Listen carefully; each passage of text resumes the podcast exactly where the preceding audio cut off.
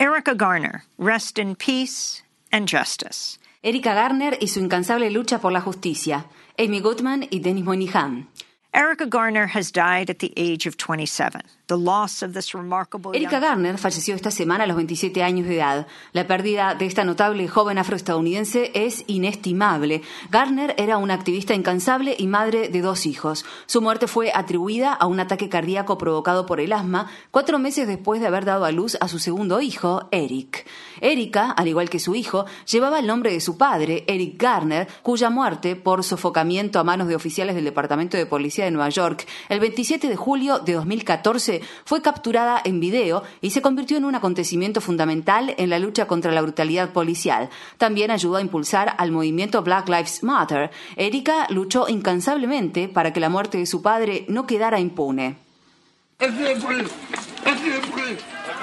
Eric Garner repitió 11 veces la frase No puedo respirar aquella tarde de julio antes de morir. Dos semanas más tarde, Michael Brown moriría a manos de un oficial de policía blanco en las calles de Ferguson, Missouri. Ambos episodios desencadenaron protestas masivas que se extendieron a todo el país. Aquel agosto regresamos de Ferguson de apuro para cubrir una gran marcha que se estaba realizando en Staten Island, en la que más de mil personas exigían justicia para Eric Garner, el enjuiciamiento de Daniel Pantaleo, el oficial que fue filmado por un transeúnte mientras sofocaba a Garner y que se pusiera fin a la brutalidad sistemática ejercida por el Departamento de Policía de Nueva York contra las comunidades afroestadounidenses. Estaba de pie en el mismo lugar en el que mataron a su padre. Mi padre era un hombre cariñoso, humilde, era un buen hombre, nunca decía que no, hacía todo por quienes estaban a su alrededor, tocaba con su gracia a todo el que estuviera cerca. Ver el video me traumatizó, me atormentó, fue horrible. Ver a mi padre morir en la televisión fue espantoso. Tendré que vivir con esto por siempre. Erika era una hija cariñosa que a raíz de esta tragedia pasó a estar en la escena pública. Encabezó marchas dos veces por semana desde la comisaría del Departamento de Policía de Nueva York, donde los oficiales que mataron a su padre seguían trabajando, hasta el lugar de su muerte. Habló en contra de la brutalidad policial, participó en paneles y apareció en televisión. Erika Garner, que vivía en uno de los complejos de viviendas para personas de bajos recursos más peligrosos de la ciudad de Nueva York, se convirtió en una líder poderosa del movimiento nacional para acabar con la brutalidad policial. Speaking on the Democracy Now! News Hour two years ago, Erica described Hace dos años, Erika habló en el programa Democracy Now! sobre las consecuencias que implica para una familia sufrir una tragedia como el asesinato de un padre.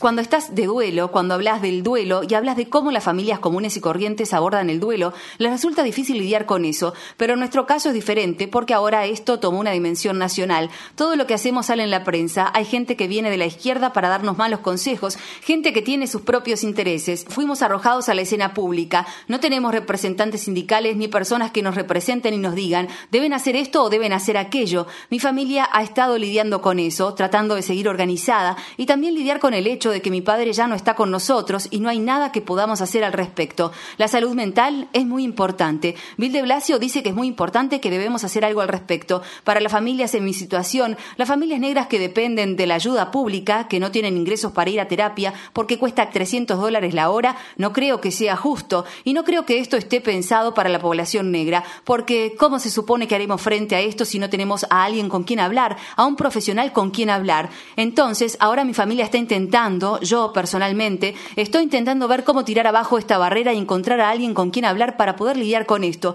porque esto es traumático. Mi sobrina de tres años golpeó a un niño con un libro en la cabeza en la escuela y dijo, estoy enojada porque los policías mataron a mi abuelo, por eso lo hice. No estaba enojada con el niño, pero es tan pequeña, y que diga eso me parte el corazón, y no es justo. Necesitamos que se implemente algo para la salud mental, para cuidar de nuestra salud mental, porque es muy importante. Es muy importante poder hacer frente a un duelo. Aún no he aceptado la muerte de mi padre, a pesar de que hablo sobre mi padre, pero hablo de él en el sentido de que estuve estudiando su caso. Para ver los últimos acontecimientos, pueden ir a mi sitio web o mi cuenta de Twitter y pueden ver que estoy leyendo artículos todo el tiempo e investigando sobre el caso de mi padre, pero no me estoy cuidando a mí misma.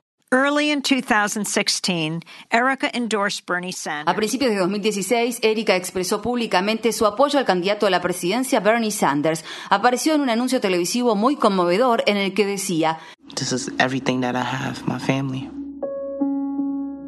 Esto es todo lo que tengo, mi familia. La familia debería ser importante para todos. Me gusta ser madre. About her father, she says in the ad, Sobre su padre, sostiene en el anuncio. I'm just trying to get the truth out there to tell his side of the story. Estoy tratando de que se sepa la verdad, contar su versión de la historia. Era un hombre cariñoso y atento, y lo mataron. Correos electrónicos filtrados más tarde revelaron que el magnate de Hollywood, Harvey Weinstein, ahora caído en desgracia, se alarmó ante lo poderoso del anuncio de Sanders. Weinstein ofreció ayudar al director de campaña de Hillary Clinton, Robbie Mook, para hallar una estrategia para contrarrestar el mensaje de Erika. Erica's power was speaking from her own experience. El poder de Erika residía en hablar desde su propia experiencia. Llegó a considerar ser candidata al Congreso, pese a que la ciudad de Nueva York finalmente pagó a la familia de Eric Garner una suma de dinero como parte de un acuerdo extrajudicial. Erika siguió luchando porque se hicieran públicas todas las actas disciplinarias del oficial Pantaleo, que sigue trabajando en el Departamento de Policía de Nueva York. Y hasta su último aliento, Erika también luchó para que se presentaran acusaciones ante un tribunal federal en contra de Pantaleo y los oficiales que mataron a su padre por violación de los derechos civiles. In her Bernie Sanders ad, Erica says, En el anuncio en apoyo a Bernie Sanders, Erika decía, I'm never giving up. I'm never going to forget, and I don't want the world to forget. Nunca me daré por vencida, nunca olvidaré, y no quiero que el mundo olvide lo que le ocurrió a mi padre. Now the onus is on all of us never to forget the passion, the commitment. Ahora nosotros tenemos la responsabilidad de jamás olvidar la pasión, el compromiso y la vida de Erika Garner.